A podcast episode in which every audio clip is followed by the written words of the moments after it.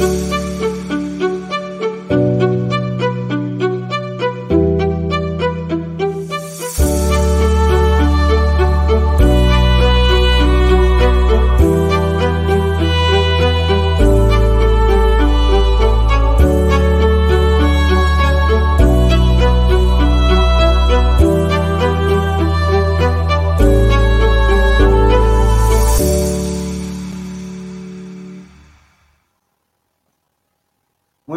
noches amigos, ¿cómo están todos ustedes en esta noche calurosa de Guatemala?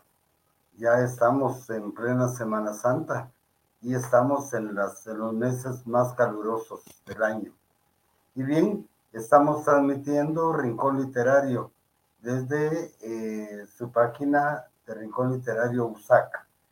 Y agradecemos al maestro Pablo Oliva, rector en funciones a la doctora Ingrid Arriola, directora general de Extensión Universitaria, a la licenciada Brenda Abadío, la licenciada Rocío Salazar y Claudia Escobar, y a Matius Carr.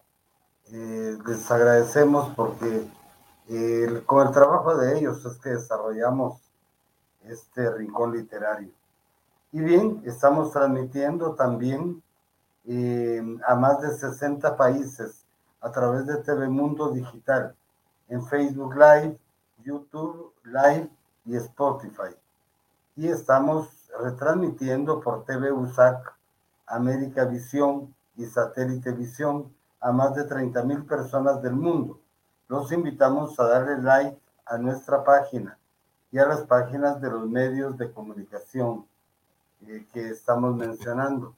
Eh, ¿Por qué es importante darle like a nuestra página? Porque de esa forma nuestro, nuestro lugar está creciendo. Ahora estamos como por 3.300. Ya estamos llegando a nuestro segundo aniversario. Deberíamos tener por lo menos 5.000 likes y que reproduzcan nuestros programas. Gracias a ustedes. Eh, este programa que tenemos el día de hoy lo tenemos dividido en dos partes. Y la primera parte es eh, la entrega del libro Clima Subterráneo al eh, poeta Rafael Cuevas Molina. Él fue el ganador del año 2021 del el premio Miguel Ángel Asturias de la literatura guatemalteca. Él vive en Costa Rica y aquí les vamos a presentar a ustedes la entrega del libro que se hizo en el Teatro Hugo Carrillo el día de anterior se hizo. Y posteriormente estaremos presentando a Humberto Blanco, eh, un poeta hondureño que vamos a presentar un libro de él. Em, y los esperamos. Así que empezamos el programa. Gracias.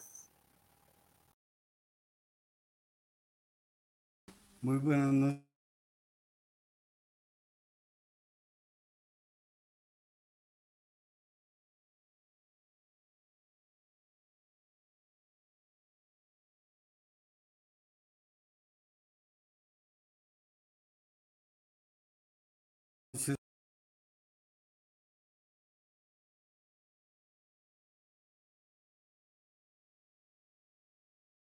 amigos y amigas de Rincón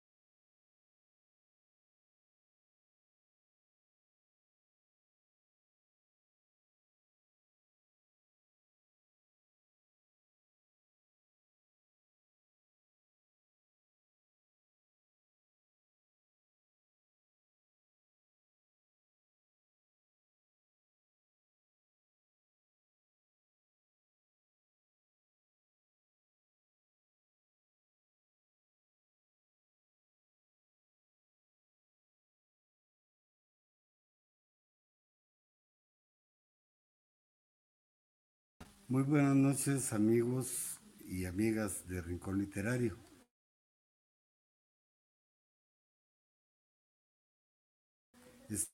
Estamos en el Teatro Hugo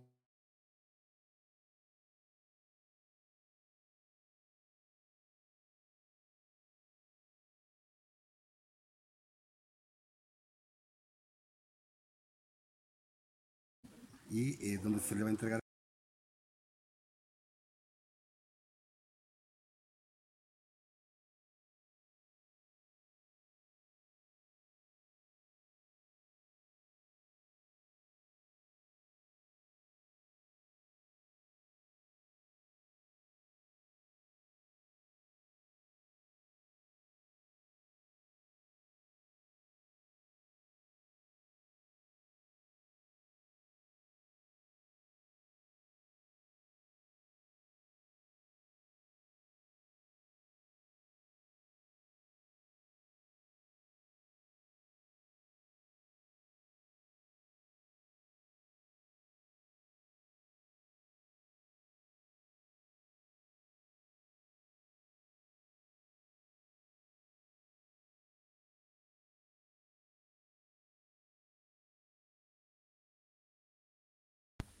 Muy buenas noches amigos y amigas de Rincón Literario.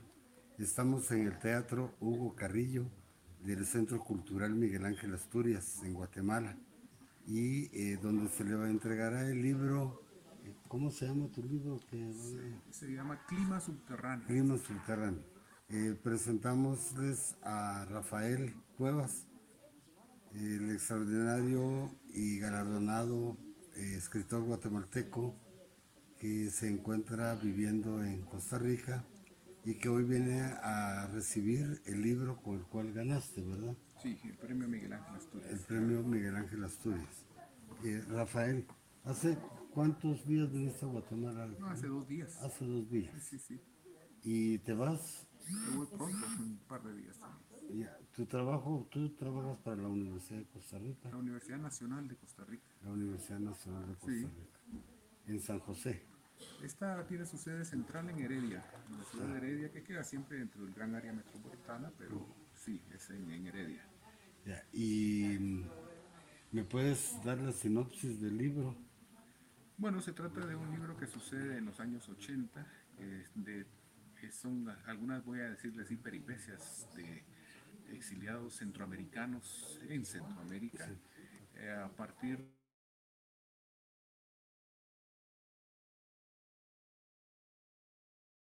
de un eje argumental por parte de una persona eh, muy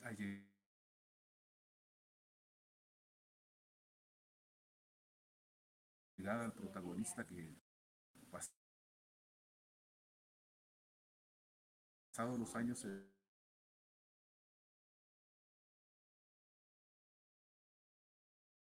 descubre que otra cosa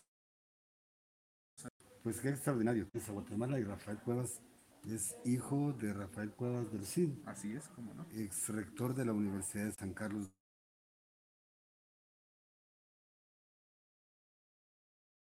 de Guatemala.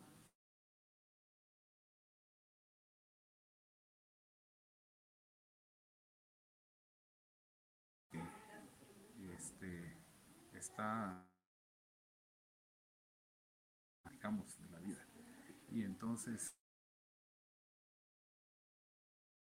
eh, para mí Sí. y entonces eh, venir siempre constituye punto de vista afectiva muy fuerte sí. y entonces esto generalmente constituye un motor para mi trabajo literario y también el plástico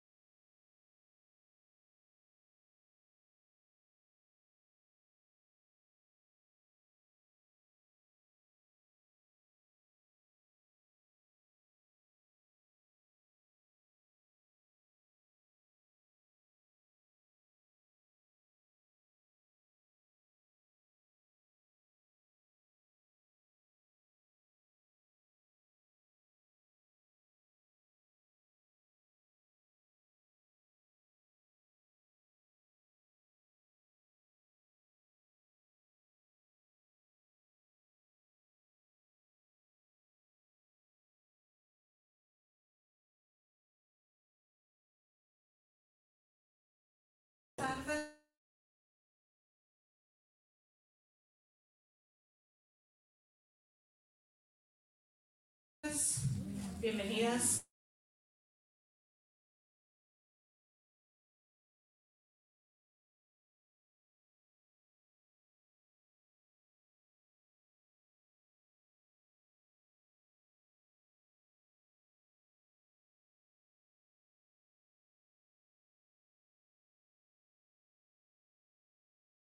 Bienvenidos, es uh, un placer para el equipo de editorial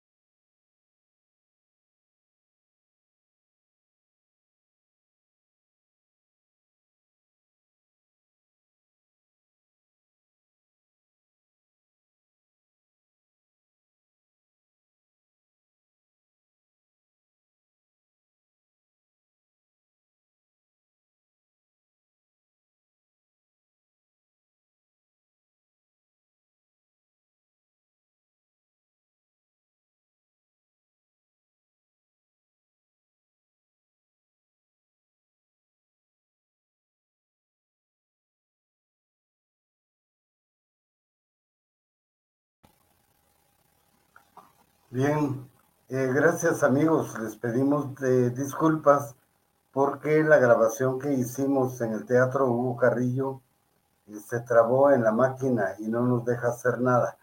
Vamos a continuar con el en vivo que tenemos esta noche y vamos a, a preguntar si ya está por acá. Vamos a ver si ya está por acá Humberto. Así dice. Sí. Bueno, entonces les pedimos nuestras disculpas, eh, sobre todo a Rafael y a la gente que, quería ver lo de Rafael Cuevas. Fue bastante emotivo mm, el análisis que hizo Gladys Tobar hizo a que nos adentráramos más en el libro este, donde él habla con un idioma muy cotidiano y nos pareció que es un libro que debemos de leer todos. Entonces, eh, vamos a, ponerles esto en otro momento y ahorita vamos a continuar. Vamos a, a ver si ya está acá nuestro invitado de honor. Entonces, eh, vamos a, a estar con él. Armando Maldonado, Tegucigalpa, Honduras, 1983. Poeta, editor, gestor cultural. Fue fundador del grupo literario Máscara Suelta. Fue miembro del colectivo de poetas de, del país eh, Posible y el taller de poesía Edilberto Cardona. Eh, también fue director de las ediciones Malpaso, corresponsal de la revista literaria Literariedad. Ha publicado en Misa de los Suicidios en el 2019, Coloquio de la Tempestad 2019, un poema que hable del mar 2016 y así Así tu cuerpo en 2013. Esto es lo que, lo que hablamos del poeta Humberto, eh, Humberto Maldonado, hondureño, centroamericano. Y dice así, la lluvia. La lluvia.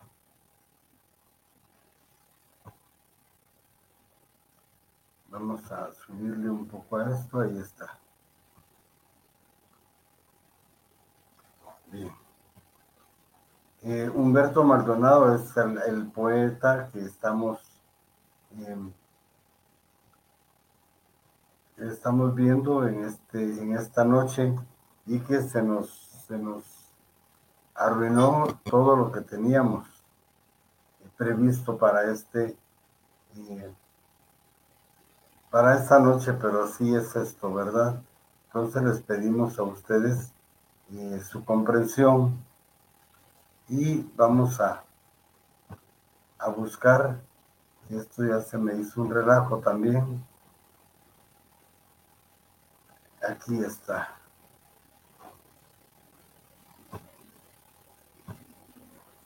Bueno,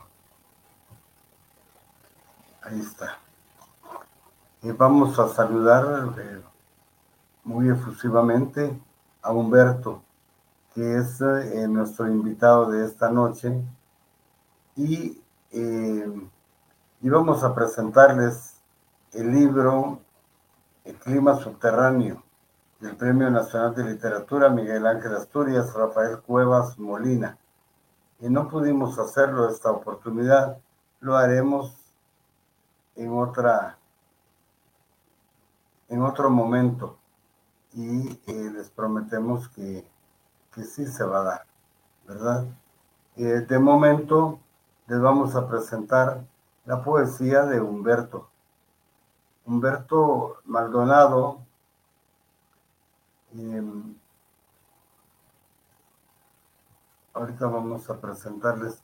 Tenemos acá eh, aproximación a la caligrafía de la sed de Armando Maldonado. La literatura, la literatura centroamericana se ve engalanada con la inclusión en su acervo cultural del libro Caligrafía de la Sed del escritor hondureño Armando Maldonado. Desde sus libros iniciales, eh, Maldonado eh, ha puesto en, de manifiesto su extraordinario estilo poético y su visión de la poesía como un ente donador de belleza. La particularidad de presentar la poesía convertida en párrafos en donde cobran vida la aurora, los amantes, la cordura, la herida, la sed, que manejados con, con estilística del lenguaje y de la técnica literaria propia de la naturaleza poética del autor, convergen en la belleza de una lectura que queda grabada en la memoria. Predomina en el libro la idea de un bien reflexionada y planteada del origen del ser humano, ese génesis del cosmos científico que se amalgama con el génesis cristiano, pero que aún así no se deja arrastrar por los dogmas, sino por las libertades que el ser humano anhela. Y que puede llegar a ser de su propia cárcel, como lo presenta el poeta en nombre desconocido, el viajero, la casa de la aurora, y en otros textos más en los que representa la idea del futuro, también es planteado en la caligrafía de la sed, un futuro incierto, eh, primordialmente abordado con un lenguaje providencial, como en A, modo de confesión, en donde la vida se petrifica en las noticias repetidas de todos los días con todas las muertes. El amor puro, carnal, espiritual, tangible, voluble, cobra una vida muy intensa. En, corta en carta perdida para Grace Kelly, una carta de amor que quizá detuvo su muerte en una dimensión paralela, recreada en el momento justo y aún así alterno, tiene el lenguaje amoroso en la medida justa del deseo, del encanto y de la evocación los besos, la muerte y el amor como en no es el adiós. Es el soldado el que vuelve, sumerge al lector en un amor que odia, que no soporta la vida, de que por azar del destino, eh, que por azar del destino, eh, él eh, se ve forzado a hacer otra cosa. Este, la dimensión de la formación humana pensando en el futuro de un hombre, si no perfecto, correcto en su proceder. Em, y es así como queremos presentar a eh, Humberto, Humberto Blanco. Eh, si estás ahí, bienvenido Humberto. Hola Gustavo, soy Armando. Eh, Armando, perdón, fíjate que tuvimos problemas con, con el inicio del programa, se nos trabó la máquina y se hizo un desastre. sí, estaba, estaba viendo ahorita el en vivo antes de que, antes de entrar. Sí, este, quiero saludar a la gente que nos está viendo y quiero agradecerles su presencia. Eh, tenemos varias personas, está ahí Dani del Jaiman de Lara, Patricia Mía Suárez, Gladys Tobar, Miriam Cobar, Jorge Gaitán, Evelyn Rodas, eh, Howard Guzmán Morales, Andrea Martínez, Dora O'Kelly, Maritza del Carmen Aleu, eh, Long Ortiz Raúl. Por aquí andamos escuchando. Saludos, gracias. Julia Leal, saludos. Edward Herrera, José Luis Hernández Leal, felicitaciones por esta actividad literaria. Fresa Gastume, saludos como siempre desde Orlando, Florida. Dora O'Kelly, felicitaciones al distinguido poeta hondureño. José Celaya, abrazos a Amanda, su trabajo es genial. Esto es lo que, lo que está ocurriendo acá en, en el estudio. Bueno, pues eh, te doy la más cordial de las bienvenidas a este programa que en este momento se convierte en tu casa y en la presentación de tu alma, de tu espíritu y, de vos. Pues te vamos a, a desnudar acá. Bueno, gracias Gustavo por la invitación, pues ya es la segunda vez que estoy en este espacio. Eh, la primera vez pasamos presentando el libro de Ivette Vega y, muy contento de estar aquí. Eh, gracias a la Universidad de San Carlos, a, ustedes que están detrás de, este, de esta iniciativa, a, nuestro querido amigo, el poeta Mateus Carr, por, por ser el enlace de toda esta de toda esta actividad y a todas las personas que están conectándose a, a esta transmisión, pues un fuerte abrazo desde Tegucigalpa. Bueno, este, muy amable. Eh, este libro es poesía en prosa, me decías, ¿verdad? Sí, es un libro que llevó mm, un par de, años en, su construcción porque fueron eh, reflexiones alrededor de, de una retrospectiva que hice sobre, sobre mi vida, sobre mis lecturas, sobre mi infancia y empecé a, hacer que todos los poemas orbitaran alrededor de esa, de esa temática, de, de, de, qué era, qué me ha construido con lo que soy ahora y toda esa evolución plasmada en ese libro. Ya. ¿Y por qué caligrafía de la sed? Eh, ¿De dónde es un? Es uno de los poemas eh, que, del libro que habla sobre, sobre los abuelos. Eh, y yo me acuerdo que cuando llegaba el verano, aquí hay mucha tierra seca en Honduras, y cuando llegaba el verano siempre se hablaba del hambre, de la escasez, obviamente de la sed. Y parecía de que en, aquellos, en aquella polvareda se podía escribir. Entonces, todo el que siempre creyó que el que escribiera en esa polvareda iba a escribir el, lenguaje de la sed, que era originalmente como se iba a llamar el libro, pero terminó convirtiéndose en caligrafía de la sed. Bueno, este, voy a leerles rápidamente. Em, es de Ediciones Malpaso, la colección Petricor, poesía inédita, número 2, primera edición. Unión Editorial Centroamericana, editor Armando Maldonado. Corrección Ivette Vega. Conceptos de ediciones Malpaso. Conversión a EPUB, ediciones Malpaso. Diagramación Kenny Rojo. Portada Kenny Rojo.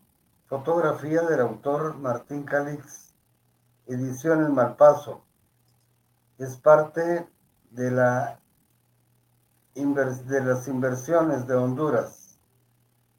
Entonces, eh, este libro se ha editado en Honduras, se ha hecho completamente en, Honduras. Y creo que... Eh, sí. Sí, eh, su impresión fue en Estados Unidos, pero sí, el, todo el proceso de, diagramación, diseño, edición y corrección fue, es, es pura mano hondureña pura mano hondureña. Bueno, pues mis felicitaciones, ya te hemos tenido en otras oportunidades, como tú bien lo dijiste, y, mm, hablando sobre otros poetas. Y, realmente tienes un trabajo que lo has dejado ahí, ¿verdad? Y, ahora está plasmado en este libro. Y llevas cuatro libros. Eh, no, este es el sexto. Este es el sexto el sexto. Eh, alguno, la mayoría los tiene la editorial La Chifurnia de, El Salvador, la que dirige el poeta Otoniel Guevara. Él, él ha estado editando mis libros desde 2013, que fue Así tu cuerpo fue el primero. Luego le siguió un poema que hable del mar. Luego Coloquio de la Tempestad. luego Misa de los Suicidas y el año pasado eh, salieron dos, Caligrafía de la Sed y eh, Ciudad que no canta, que fue una recopilación de, los otros anteriores libros. Ya, y voy a atreverme a leer uno. Adelante. Se llama Nombre desconocido. Nombre desconocido. Una piedra de afilar ha sido este nombre que no conozco de mí. Que no conozco de mí. El germen que ha visto pasar los cometas antes de que el tiempo fuera sometido a las muñecas de los adolescentes enamoradas, antes de que mi padre y mi madre fueran sustancia en los molares del amor, antes que mis antepasados fueran árboles bajo la lluvia de los cementerios. Acá estoy con un nombre que desconozco, pero que tiembla en mis manos, en el blanco destello de los barbitúricos, de los barbitúricos del primer ángel, en nombre más antiguo que la idea primigenia de crear el primer ángel. Ese es uno. A modo de confesión, mi percepción del futuro no ha estado nunca del todo clara. Puede ser un asilo o una taza de licor envenenado. De lo que sí estoy seguro es que he vivido al margen de los gentiles y de los que alaban la luz solemne de la mañana. Me he saltado la cerca de los abogados y he escupido disimuladamente los tratados ortodoxos, de los loqueros. Abrace la cruz de abracé la cruz de bronce que sostenía la cola herida del dragón antiguo. Me he liberado muy bien de lo que no me, me incumbe. He callado he callado. Me has saltado la cerca de los abogados y escupido disimuladamente los tratados ortodoxos de los loqueros. Abracé la cruz de bronce que sostenía la cola herida del dragón antiguo. Me he liberado muy bien de lo que no me incumbe. He llegado y he caminado derecho cuando la gente habla. Me he comportado correctamente en las tardes donde los noticieros dan los nombres de los fusilados, aun cuando en mi pecho la maldad habita. Bien, estos eh, son de los poemas que, que, están en este libro. Este, voy a invitar a una amiga tuya y de nosotros que la hemos invitado para que esté esta noche para que hable sobre tu obra. Melissa Merlo, abrazada por la calidez de las colinas, me parió mi madre. En camastro de cuero crudo, mi abuela dejó correr el agua tibia por mi cuerpo, resbaladizo, y me encomendó a todos los santos del universo la piedra del Apagüitz fue mi techo. Bien, esta es eh, Melissa, que la hemos invitado. Ella nace en el año 1969 en Danley, El Paraíso, Honduras, un 15 de mayo, poeta, narradora, ensayista, miembro del número de la Academia de Hondureña de la Lengua y miembro correspondiente de la Real Academia Española, miembro de la Unión de Escritores y Artistas de Honduras, miembro de la Asociación Nacional de Escritores de Honduras, ADE, licenciada en Literatura por la Universidad Pedagógica Nacional Francisco Morazán, máster en Educación por la Universidad de Lincoln, en Nebraska, Estados Unidos, egresada del Doctorado Latinoamericano en Política Pública, profesión docente por la, por la UPNFM en el campo periodístico. Ha incursionado en la televisión y en las redes como productora y conductora. eh, de programas culturales, colaborando con canales locales y extranjeros. Ha hecho radio, teatro y cine. Realiza trabajos de investigación, producción, edición, estudios. Eh, sacó una maestría en educación primaria en la Escuela España de Honduras. Y tiene, es, es una gran mujer y un personaje al que hemos invitado esta noche. Así que, Melissa, te invitamos a que pases a formar parte de nuestro staff. Buenas noches, ¿cómo estás? Buenas noches, Gustavo. Buenas noches, Armando. Un saludo cordial a todos los que nos acompañan por las redes. Agradezco mucho este espacio para compartir sobre la poesía y el trabajo de Armando Maldonado. Eh, gracias al Centro Cultural Universitario, Gustavo, por esta invitación y divulgación de la poesía centroamericana. Gracias. Hemos tenido contacto con, con la universidad en un festival que hicieron hace poco, Festival Centroamericano de la Cultura, y ahora mismo estamos en un foro que va a haber en estos días con varias universidades de Centroamérica. Así que nos estamos familiarizando y estamos cada día más eh, pegados a nuestros hermanos hondureños. Y así que qué bueno por eso. ¿Qué me puedes decir? Eh, ¿Tú has leído toda la literatura o parte de la literatura de, el señor Blanco. De, Armando, bueno, ¿qué te puedo decir? Es em, para mí, pues, ha sido un honor en primer lugar poder conocer su obra, eh, prologar este libro, Caligrafía de la Sed. Em, fue una literatura que em, me ayudó a mí también, como estudiosa de la literatura, a marcar un punto y un ritmo dentro de la poética centroamericana. Eh, yo creo pues que la poesía de Armando Maldonado y mm, que involucra también las ediciones que hace Malpaso, que él dirige, em, eh, llegaron para quedarse, Gustavo, y para poder refrescar en los lectores ese nuevo punto poético que marca la época de los jóvenes que escriben. Sí, eh, a mí me parece bastante bien lo que leí y que les pido disculpas pero todavía estoy eh, tratando de hacer las cosas como se debe, ya que eh, lo que me dio en el cerebro me dejó más de lo que ya era de nacimiento. Entonces, estoy tratando con la retentiva, con la lectura, y me cuesta un poco, pero esto será parte de mi terapia y les agradezco a todos. Excelente. Para este, eso estamos. Que está con nosotros eh, Marcelo Espino. Estamos otra vez en la hora crucial de la poesía, esperando con ansias que pasen siete días y escuchar con vehemencia ese cuento que a mí, eh, me, que a mi alma lía.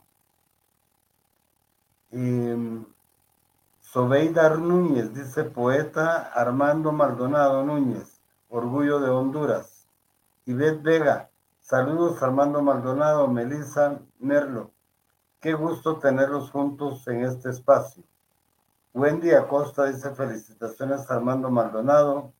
Andrés Martínez, buenas noches, es un placer acompañarlos, acompañarme con ustedes y conocer y saber de la, la suavita de la suavita profesional. Juan Carlos Agastúa, felicitaciones Armando. Bueno, pues em, eh, ya nos dijo él eh, cómo salió este libro de sus, de sus vivencias propias, ¿verdad? Y eh, ¿te ha llamado a ti algo en especial la atención del libro?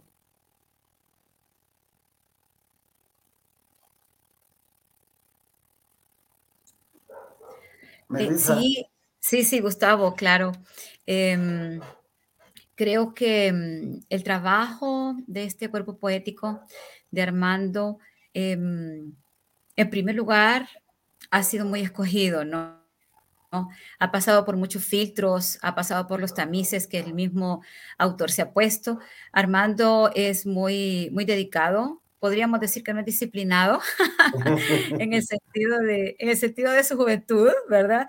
Pero como escritor es, em, eh, guarda ese, e, esa cadencia, ese ritmo, esa escogencia de los poemas y de los temas. No es arbitrario el orden de los poemas ni arbitrarios los temas, sino que van recogiendo, como lo comentaba él al inicio, la experiencia de su vida, eh, estos, estos elementos de nuestro diario vivir y de nuestro contexto que nos van formando como seres humanos y que el poeta puede sacarlo a la luz pero no cualquiera puede sacarlo, Gustavo, como hemos visto, conocemos mucho, muchos libros, mucha literatura, sino este poeta en especial que puede transformar ese tema, ¿no? Y darnos un abordaje nuevo, una visión nueva de, de temas tan fundamentales para la literatura como, como el amor, la tristeza, la familia, la soledad, ¿no? Y, los convierte en este libro Caligrafía de la Sed, pues en eso, en un, en un esqueleto caligráfico en el que podemos encontrar muchos conceptos que quizá repetimos a diario, pero que cuando los leemos en la poesía de Maldonado, pues nos dejan una semillita diferente, Gustavo, nos dejan ese, ese gusto que estamos esperando nosotros sentir por la buena poesía. Por la buena poesía, claro. Y pues me agrada mucho tenerlos a los dos. Y tú tienes un currículum que, que ya quisiéramos muchos tener. Este, eres una digna representante de, de Honduras y somos parte del mismo pueblo centroamericano. Entonces eso para nosotros es un honor. Em, Muchas gracias. ¿Tú conoces a Armando eh, como amigo? Sí, tengo la dicha de contar con su amistad, lo conozco muy bien, eh, como, como profesor de español, como estudiante de la carrera de letras, pero principalmente como amigo y como editor. Creo que mm, Armando y su trabajo editorial han marcado un punto de quiebre en las ediciones y en las impresiones en Honduras, ¿verdad? Principalmente de, la poesía, también del relato corto y del cuento, que son los libros que ha publicado con Malpaso, ¿no? que ya lleva muchos. Él eh, introdujo en el ambiente hondureño este concepto de las plaquettes y de hacer esos, esas, esas reuniones, esas congregaciones de escritoras y de escritores y arma proyectos. Es una persona muy creativa, creativa en exceso, diría yo, y termina un proyecto a las, a las 10 de la noche y a las 4 de la mañana ya está escribiendo porque se le ocurrió otro y no nos deja descanso tampoco, ¿no? Pienso que eso es muy importante en una mente creadora, que él em, sienta que tiene esos espacios. Armando, pues él se los crea solo, no espera, no espera que nadie le, le tire directrices y creo que ese es uno de los puntos fuertes que tiene él en su literatura y también en su trabajo editorial. Sí, pues, pues está, y es, es, eh, es bastante joven sos bastante joven, Armando, como para, para todo lo que ya he desarrollado. ¿ah? Solo es que parezco, Gustavo. Parece joven. ya, son, ya son 38 años, ya. ya son 38, dice como que si fuera mucho, ¿verdad, Gustavo? No, pero es que ya dentro de la categoría de poeta joven solo me quedan dos años, ya, ya dejo de ser poeta joven. Espero, espero en la otra categoría. Yo creo que Gustavo Armando es de esas, esas almas que uno puede reconocer, ¿no? Que son son almas, almas de viejos, almas de esos personajes vividos con mucha experiencia, ¿no? En estos cuerpos jóvenes y creo que esa, esa combinación es la que, lo que logra que su, que su poesía sea explosiva. Aquí en Guatemala teníamos, teníamos, porque falleció el año pasado, un dramaturgo, Tito Medina, y en una su obra que se llama Seres Verdaderos, que tuve el honor de trabajar con él, eh, había un parlamento en la obra que eh, le preguntaba a Sócrates a alguien, ¿y cuántos años tenés? Y le contesta yo 65 años. No, no me refiero a esa edad. Me refiero a la edad que tenés por la experiencia y por, por las vivencias, que eso es lo que te da. Sí, Puedes tener 38 años, pero si has tenido todas estas vivencias, puedes tener ya más de 80, ya habiendo vivido solo 40. Creo que sí, creo que estás en lo correcto. Eh, te manda saludos Juan Carlos Agastume, dice felicidades Armando y Sonia Fabiola Domitrópolis. Saludos desde Argentina. Bien, muchas gracias. Este, voy a leer, voy a tratar de leer eh, otro poema de, de este libro y se llama A modo de confesión. Mi percepción del futuro no ha estado nunca del todo clara. Puede ser un asilo o una taza de licor envenenado. De lo que sí estoy seguro es que he vivido el margen de los gentiles y de los que alaban la luz solemne de la mañana. Me he saltado la cerca de los abogados y los estúpidos disimuladamente. Los tratados ortodoxos de los loqueros, abracé la cruz de bronce que sostenía la cola herida del dragón antiguo. Me he librado muy bien de lo que no me incumbe. He callado y he caminado derecho. Cuando la gente habla, me he comportado correctamente. En las tardes, donde los noticieros, donde los noticieros, callado y caminado derecho. Cuando la gente habla, me he comportado correctamente. Cuando los noticieros dan los nombres de los fusilados, aun cuando en mi pecho la maldad habita como una mina abundante de un mineral oscuro. Ya este lo había leído, pero no lo había comprendido. Que hay uno que se llama el diluvio, diluvio. Un diluvio ha inundado las gargantas de mi gente. Es la hora en que las bestias de la seda engüellen la época.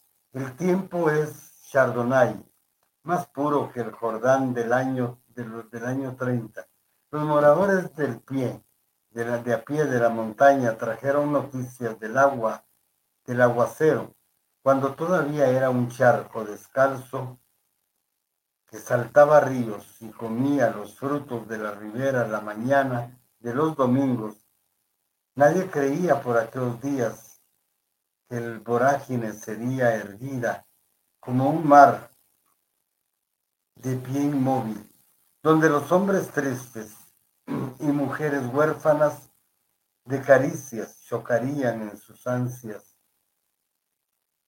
La mañana de los domingos nadie creía cómo aquellos días que la vorágine sería erguida como un mar de pie, inmóvil, donde los hombres tristes y mujeres huérfanas de caricias chocarían en sus ansias de pan y de luz. Los moradores de pie, de la montaña advirtieron estos días, sin profecía turbia, inundó nuestras voces, henos aquí, ahogados. Bien, yo los insto a que obtengan el libro. El libro está en, en, Amazon. Sí, en bueno, en Tegucigalpa todavía se puede adquirir, está en librerías, en Amazon y próximamente pues creo que va, van a estar no solo este libro, sino varios títulos de Malpaso, en lo que se, se, va moviendo este año, vamos a irnos moviendo a todas las capitales de Centroamérica para que la gente pueda tener acceso a estos títulos. Pues cuando estén en Guatemala, avísenos y con mucho gusto vamos a hacerles el, lugar en la universidad. La universidad tiene eh, varios centros en, diversos lugares de la capital y en los departamentos donde podemos armar un kiosco. Excelente. De los libros.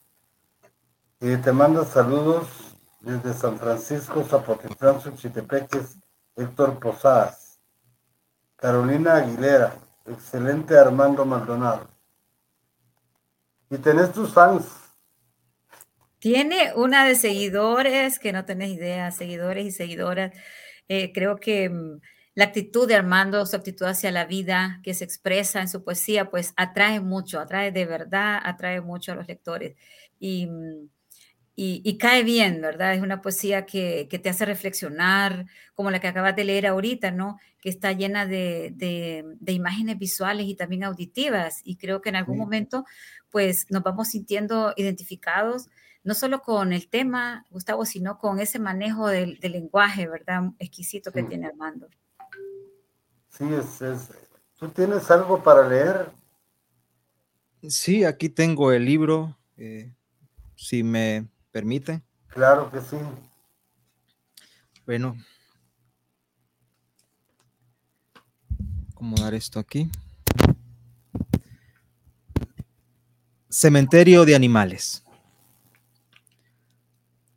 La noche ha caído en mi país y los perros tienen las gargantas afiladas en la sangre de los que son llevados en camiones al olvido de la tierra. Lo correcto es indeseable en los dinteles de las casas. Lo bondadoso y amable es exiliado de las calles que son pobladas por la sombra y el alquitrán que exhalan los malvados. Ya se moribunda la campana de mi reloj en esta medianoche donde sonríen los impíos. Mis hijos tiemblan en su almohada ocultando su rostro de la desidia que invade cada árbol, cada canción, cada noticiero, cada taza de té. Las tumbas, cegadas por lo innombrable de la rapidez, son apiladas en la noche en que mi país siembra hombres en los campos, como carne podrida que se fermenta, como reses envenenadas bajo la tierra.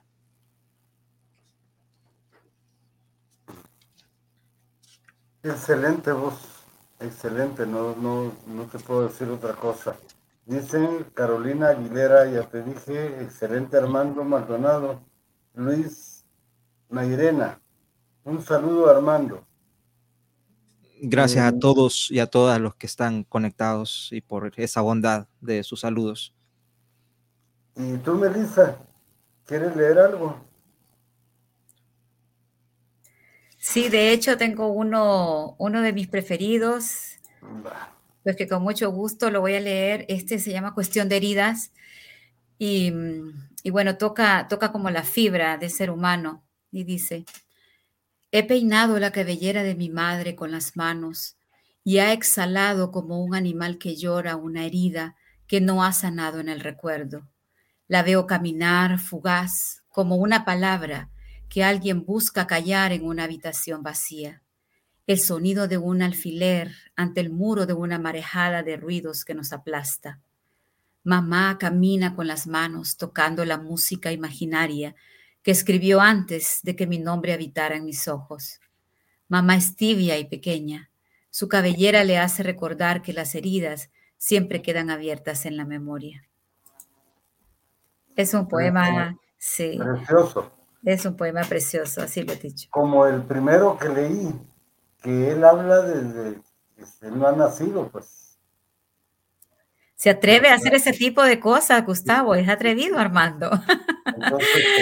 de irse a eso, de ir, buscando esa, ese, ese toque mm, existencialista, ¿no? Que, que, da la filosofía a los poetas y que los hace eh, pensar y, y, tratar de volver, de recrear esos principios que no conocimos, ¿no? Eso, eso me parece muy espectacular. Sí, muy, muy bonito poema, este, está bien escrito, bien hecho y, luego con, las palabras que, se escribe y con tu voz fabuloso. Así que te invito a que nos deleites con otro, con otro poema. Con mucho gusto. Ahora lo escojo aquí. Permítame un momentito. Ah, este es otro poema y, se, se, relaciona también en, en tema con el anterior y se llama Cajón de Pañuelos.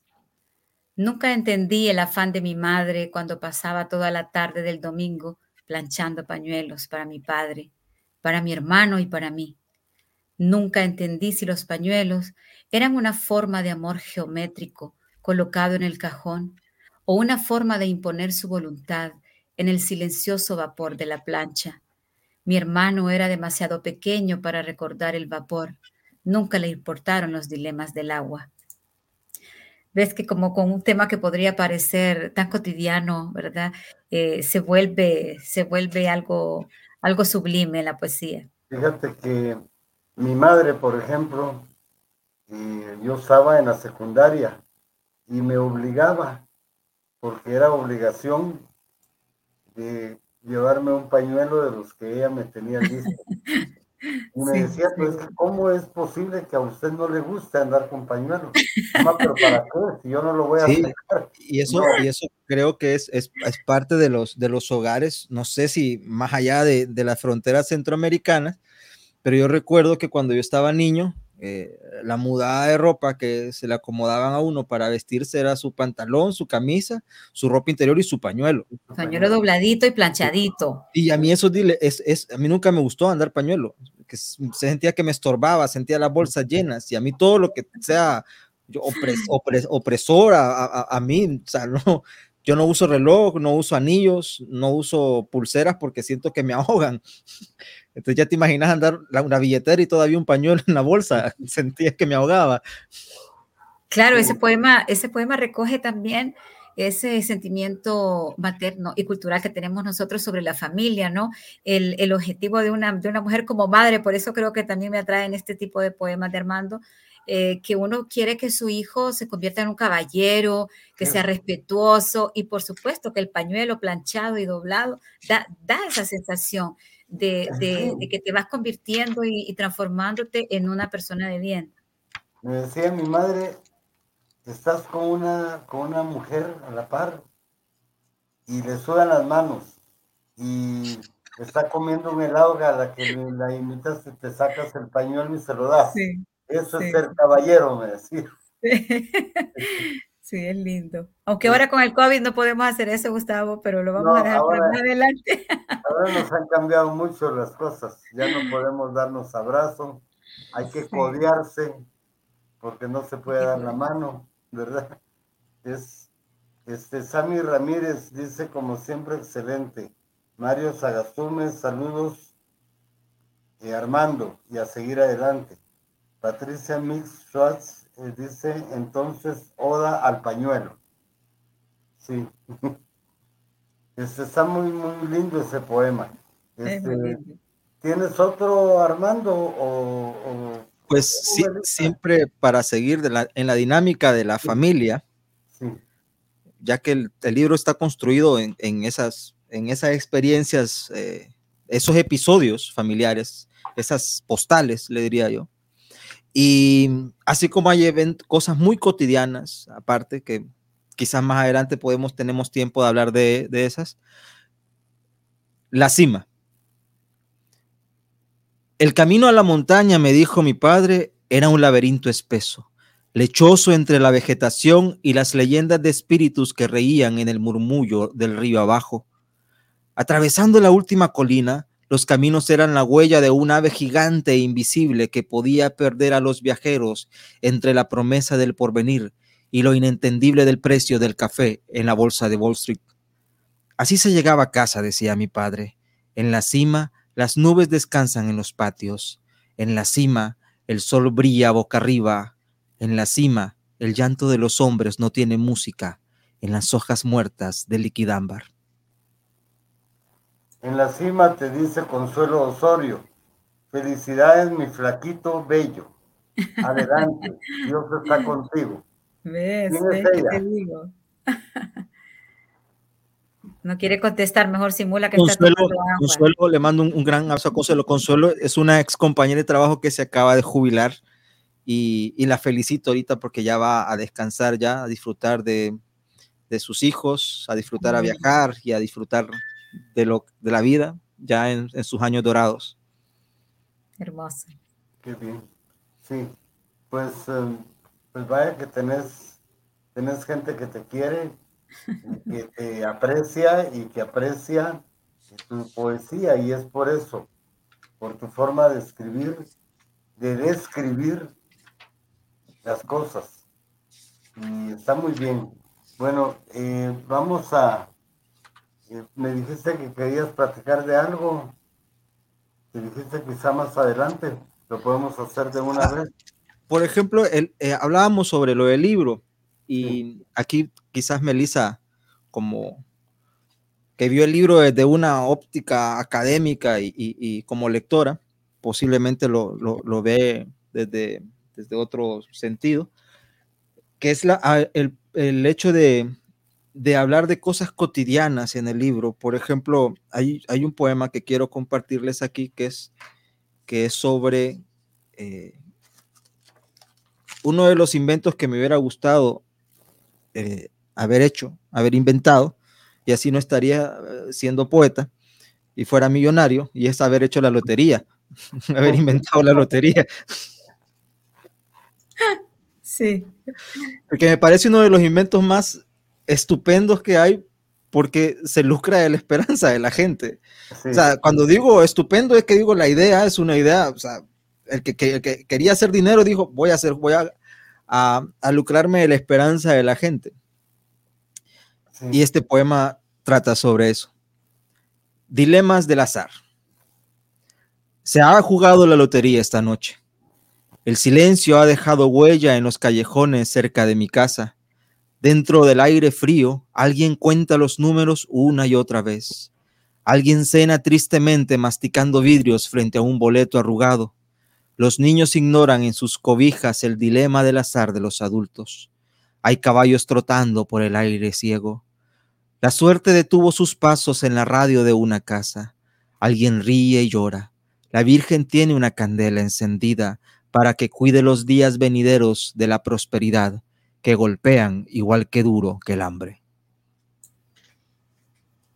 Eso me recuerda eh, lo que dijiste em, de una frase que dijo Torrené Castillo en Berlín, cuando le dijeron que en Guatemala cómo era la primavera, que cómo eran las flores. Y él dijo, en mi país las flores son como el hambre, duran todo el año. Fantástico. Sí, ese tipo, ese tipo de versos y como ese poema que Armando acaba de leer, em, como comentaba antes, ¿no? Que pueden ser para nosotros estos temas cotidianos y que la mayoría los pasamos de largo. Vemos a la gente haciendo fila para comprar la diaria, le llamamos aquí en Honduras, porque así se llama la lotería. Eh, un, persona, una persona que trabaja en la albañilería, que puede ganar 100, 200 lempiras al día y dejas la mitad comprando la lotería, aún sabiendo que debe llevar comida a la casa. Eh, tocar ese tema desde el punto de vista poético nos hace abrir esta, esta brecha social y conocer eh, por medio de la poesía los poemas, los problemas de la sociedad, esas necesidades. Por eso yo pienso que libros como Caligrafía de la Sed eh, le hacen justicia a la historia literaria. Más adelante, cuando se analicen estos libros dentro de unas décadas, vamos a poder conocer por medio de esta literatura el contexto en el que estamos viviendo en este momento. Y ahí pues ahí radica mucho la importancia de la literatura. Sí, y, tenemos, eh, somos parte o formamos parte de lo que en un futuro van a leer nuestros hijos, nuestros nietos. Y de acuerdo a esto van a saber cómo se vivió, qué se vivió. Así es. ¿Qué se hizo? Sí. Eh, yo voy a tocar algo eh, de poemas de Así tu cuerpo. Me gustó mucho la lluvia. Y dice, todo comenzó con la gota luego como ásporas arrancadas por una mano violenta, el aguacero diluye las cosas. Así tu cuerpo se desgaja. Luego la calma en tu piel como la tierra mojada. El tiempo de las acacias venía con la lluvia como con bullicio, eh, cardumen de gestos para meter en los bolsillos. Entrabas en rojo, tu voz era de follaje, de vino y escarlata. En las contadas tardes de granjas mordidas, una canción. Yo seguía a tientas la partitura de tus piernas para en ellas volverme añicos. Era cualquier mayo, solo que tu cuerpo temblaba por mí, por las acacias tiemblan como las acacias tiemblan al primer tronar de la lluvia. Es un hermoso poema ese, es realmente hermoso. Y si vemos en ese poema cómo contrapone, se convierte eh, en la antítesis del título, ¿no? En la antítesis de este poema tan fuerte que es Caligrafía de la Sed, eh, que nos remite a, la falta de. Sin embargo, en el libro hay mucha lluvia, hay mucha humedad, hay mucho verdor y eso pues eh, también nos lleva a contraponer todos estos eh, sentimientos y problemas sociales de los que hablaba, ¿verdad? Que tenemos en nuestros países que son tan ricos en todo y, también, también en ignorancia, eh, en falta de educación, tenemos estos espacios en donde la, creatividad poética nos permite tocar, tocar estos puntos, ¿no? Tocar estos puntos sensibles que nos hacen ver eh, con un ojo más crítico la vida que estamos llevando. Sí, porque yo, por ejemplo, no entendía cómo Guatemala tenía un premio Nobel de literatura si teníamos el segundo lugar en el mundo este, en analfabetismo. Sí. Y cómo logramos eh, obtener con la doctora Rigoberta Menchú el premio Nobel de la Paz. De la Paz. estábamos en una guerra que no paraba, ¿verdad? Esos son los... Los contrapuntos. Dice Dorcas Martínez, felicidades y eres un ejemplo a seguir. Bendiciones y éxitos. Gracias. Este, me gustaría que des un mensaje a la gente que nos está escuchando ahorita. Hay mucha gente que quiere escribir, gente que se ha atrevido a escribir, pero que no ha podido armar el libro y editarlo. Y, y hay muchos, muchos. Hay mucha gente joven que está en eso en, en Centroamérica en Latinoamérica? Pues como consejo, pues no hay receta como para, para llegar a este oficio, como para llegar de un punto A a un punto B, como algo mecánico, pero sí eh, hay, hay ciertas conductas y, ciertas eh, habilidades que uno tiene que adquirir para, para la construcción de, de una vida como, como escritor o, hacer un libro. Y creo que la primera es la disciplina, es, tener una disciplina, tener el, oficio de, la escritura, por lo menos en mi caso, ha sido un oficio de disciplina, un, constante leer, un constante escribir, un constante revisar, poner, aceptar la, visión de, mis textos desde otras ópticas eh, en el caso que Melissa ha sido una de ellas, que, siempre le, muestro lo que escribo, que por cierto, ahí le tengo uno guardado. ya me acordé. No creas que es de gratis estar aquí. no, no, no, esto no es gratis. Espero mi libro. Y, eh, y, y, lo segundo, pues ya teniendo el hábito de la disciplina y, esto de la lectura y la escritura, pues ya lo demás es perder el miedo. Es perder el miedo, porque hemos vivido en unas, vivimos en sociedad que nos castran eh, los sueños. Eh, sí, yo siempre les digo, eh, estoy seguro que Honduras es igual, porque somos un mismo país dividido en cinco, pero nosotros aprendemos el no desde que nacemos. Porque no llore, eh, no grite, no juegue, no corra. Por ahí no. agarre las paredes porque las ensucia. No suba las gradas porque se va a caer. Todo es un no. Todo es un no. Y entonces crecemos con el no metido. No servimos para nada, no somos capaces de hacer algo. Y eso es lo que hay que cambiar. Una vez comentaba eso en un, en un, en un taller con, con, jóvenes y les decía, ustedes háganlo. ¿Qué van a ganar? Que les digan que no. Les han dicho que no toda la vida. Claro. Que les digan que no otra vez, ¿qué importa? Ustedes háganlo. Háganlo, háganlo, háganlo. Y eso es lo que es perder el miedo. Perder el miedo en una sociedad que nos ha enseñado a vivir con miedo. De acuerdo.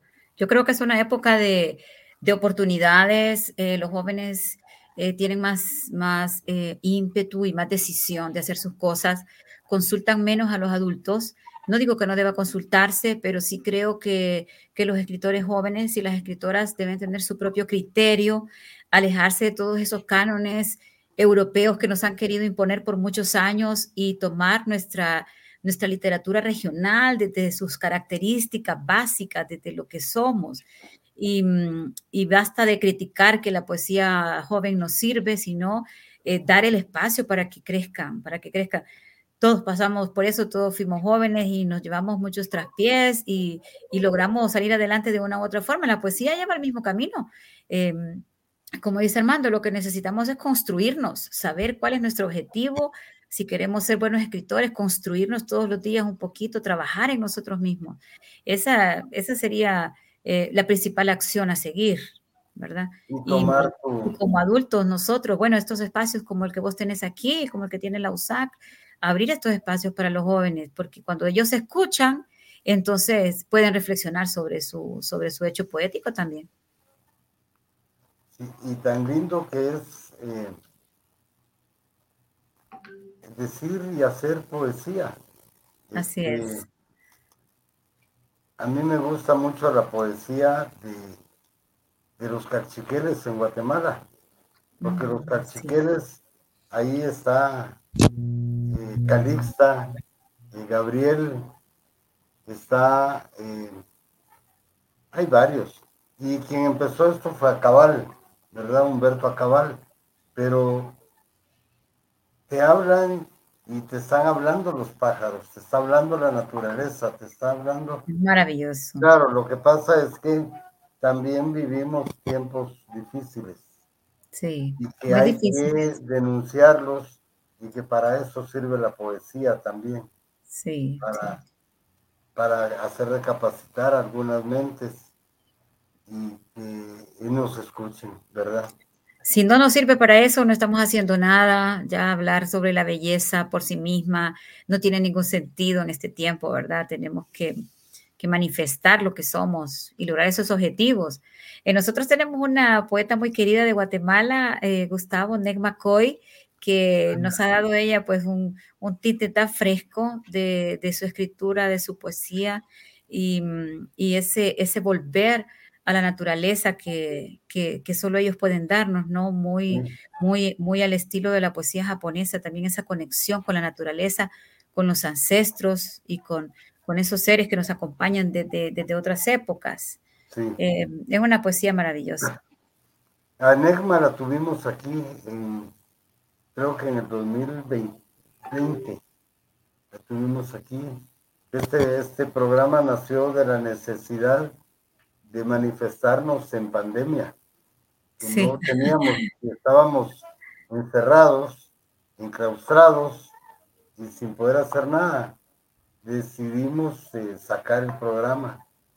Excelente. Y, y gracias a, a, la ayuda de, de personas, eh, siguió adelante y ha crecido el programa. Qué lindo. Yo te hago la cordial invitación, Melissa. Quisiera tenerte como como principal eh, en un periodo no muy lejano. Voy a hablar Gracias, con mucho gusto, gracias. Y Armando ya, ya es de la casa, ya él ya. Ay, aquí otra vez yo. él es de todas las casas, tiene, Armando tiene ese espíritu cosmopolita que tenía Rubén Darío, ¿no? Que en cualquier país ellos calzan, no, no hay, no sienten ningún, ningún cambio, no tienen que sufrir adaptaciones de ningún tipo ni acomodaciones, ¿no? En cualquier lado que van, ellos están en su salsa. Bueno, pues para la Universidad de San Carlos y para los seguidores de Rincón Literario ha sido un verdadero honor tenerte acá, Armando. El honor ha sido mío. Y a ti, Melissa, porque viniste a, a ponerle, eh, a que entendamos mejor la poesía de Armando. Muchas gracias. Eh, eso y la próxima semana eh, yo les estoy enviando a ustedes el reconocimiento que la universidad hace para los que están con nosotros en, esta, en estos programas. Y a ustedes amigos, eh, mis disculpas porque no funcionó y nos esmeramos en ir a grabar el programa de Rafael Cuevas y vamos a ver qué pasó y vamos a ponérselos en un próximo programa. Pasen feliz noche, hagan el bien, no miren a quién y escriban poesía. Escriban, escriban. Eh, ahí está el príncipe de las letras de Centroamérica, Rubén Darío. Y hay muchos. Y eso se me olvidó preguntarte, Armando, eh, ¿hay algún poeta que te haya inspirado, te haya empujado a hacer?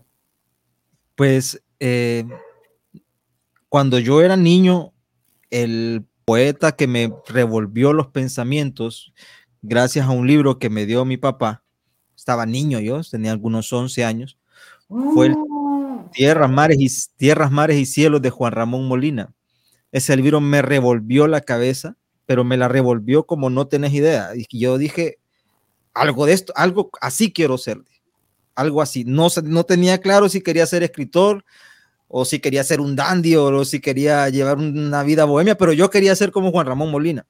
Y, y empecé a, a, escribir mis primeros versitos. Luego empecé a conocer pues toda esta poesía de, de, de la generación del 27. Eh, luego empecé a conocer ya la poesía contemporánea y la poesía griega contemporánea que, que me encanta. La poesía, ya como Lopardi, que también pues, es uno de los poetas que, que, que, que más me gustó en mi juventud. Eh, y así he ido a, mamando de, de, de varias eh, poesías, de varias poéticas para, para ir construyéndome. Claro. Pues um, qué, qué, qué, bueno. ¿Y das literatura? Eh, ¿Recibes clases o das clases? Doy clase a educación básica. Ah, ya. Uh -huh. Es muy importante y te digo, eh, en educación media eh, hace falta que se les dé la clase, pero no, no digo que haya que obligarlos, pero no sabemos leer y no sabemos escribir y cada día lo hacemos peor. Cierto. Los jóvenes. Yo creo que en Centroamérica hemos sido víctimas de estos cambios. No quiero victimizar la situación, pero si lo vemos en, en, desde la historia, hemos sido, hemos sido víctimas y consecuencias de los cambios en el sistema educativo, Gustavo, y en, en, cada, en cada renovación curricular, en cada rediseño, nos han ido quitando espacios valiosos para el desarrollo del pensamiento crítico. En Entonces, Guatemala nos quitaron eh, lo que es arte, nos quitaron eh, varias clases y dejaron una clase que se llama expresión artística y que ahí quieren o pretenden que alguien... Meter eh, todo. De todo. Igual, y, igual acá. Y les digo, pues eso es muy sencillo, porque cuando yo estaba en párvulos, la maestra más pilas era la que hacía el acto del Día de la Madre, el acto de la abuelita, el acto, y nos llamaba para que ahí actuáramos. Y generalmente de los profesores de español. Sí, Sí, aquí la malla curricular, la malla curricular tenía dos, dos clases, dos componentes artísticos, la clase de dibujo y, de, y, y, decorado y la clase de música. Y la unieron en una sola que se llama eh, educación artística, que no es ni una ni otra. Entonces, es, es, es un híbrido, es, es una cosa que, que tiene seis, seis, manos, pero no camina hacia ningún lado porque no tiene pies. Sí. Aquí se llama expresión artística, formación artística, algo así. Es Pero, el reto, ¿no? Cubrir estos espacios y volverlos creativos también para no, poder, no perderlos. Necesitamos eh, motivar en los niños ese, ese talento, así como nosotros tuvimos la suerte de tener profesores, ¿verdad?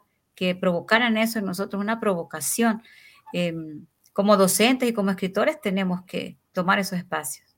Claro. Bueno, muchas gracias Gracias por haber estado con nosotros en Rincón Literario USAC esta noche. Y gracias, Sobeida Núñez. Dice gracias por regalarnos este tiempo maravilloso. Este tiempo maravilloso es de ustedes y para ustedes. Y lo vamos a seguir haciendo mientras ustedes nos den la oportunidad de estar en sus hogares con gentes como nuestros invitados de esta noche, y Armando, Melissa, y con esa poesía tan fresca, tan pura, este, a todos nos conmueve y nos alegra y, nos sentimos identificados por su cotidianidad. Entonces, eh, nosotros, tantos de ustedes, vivieron la cuestión de los pañuelos, por ejemplo, que es un es nada más que un ejemplo de todo lo que se vive en la poesía de Armando Blanco. Así que eh, adquieran los libros. Eh, para, para también una invitación, estos poemas, algunos de estos poemas los pueden encontrar en el canal de Spotify de la editorial. Entonces pueden buscar en, en, en, en su Spotify, pueden buscar ediciones Malpaso y ahí van a aparecer eh, mis poemas y poemas de varios autores hondureños y centroamericanos. Gracias. A mí se me había olvidado decirles también, este programa eh, ha sido grabado y lo pasa en Spotify también. Está en YouTube, está en, Instagram y está en Facebook Live. Así que a Andrea Martínez dice a Melissa eh, que la atrajo, ¿qué le atrajo para ser poeta y ensayista? Gracias por la pregunta. Eh, bueno, yo creo que en primer lugar, pues el amor por la literatura, las lecturas de la niñez y, bueno, un deseo también de, poder expresar em, las experiencias que uno va viviendo. Muchas gracias. Eh, creo que ahí está contestada tu pregunta, Andrea. Eh, José Luis Hernández Leal. Dice, gracias a quienes nos han adelantado con instantes eh, eh, y emotividad cultural que hacen, que hacen mucha falta en nuestro medio. Con mayor frecuencia, bendiciones. Pues aquí estamos. Y les digo, eh, vamos a seguir. Y a mí me dicen, no hagas esto porque porque esto te da estrés. A mí no me da estrés. Este, este, ese trabajo, todo lo contrario. Esto te desestresa. Me desestresa. Sí, aquí me desconecto de... Trae felicidad. Real. Así es. Entonces, muchas felicidades, Melissa. Felicidades, Armando. Gracias. Que tengas eh, más éxito del que has tenido. Gracias, Gustavo. Y sí, eh, creo que, que sin, sin temor a equivocarme, vas por un camino derecho a triunfar y el triunfo de un escritor es que lean lo que escribe. Así que a todos ustedes los invito a que, a lean. Está en la Gaceta, está en Spotify y en Amazon pueden comprar sus libros y pues cómprenlos y denle like a Rincón Literario. Muchas gracias, pasen feliz noche.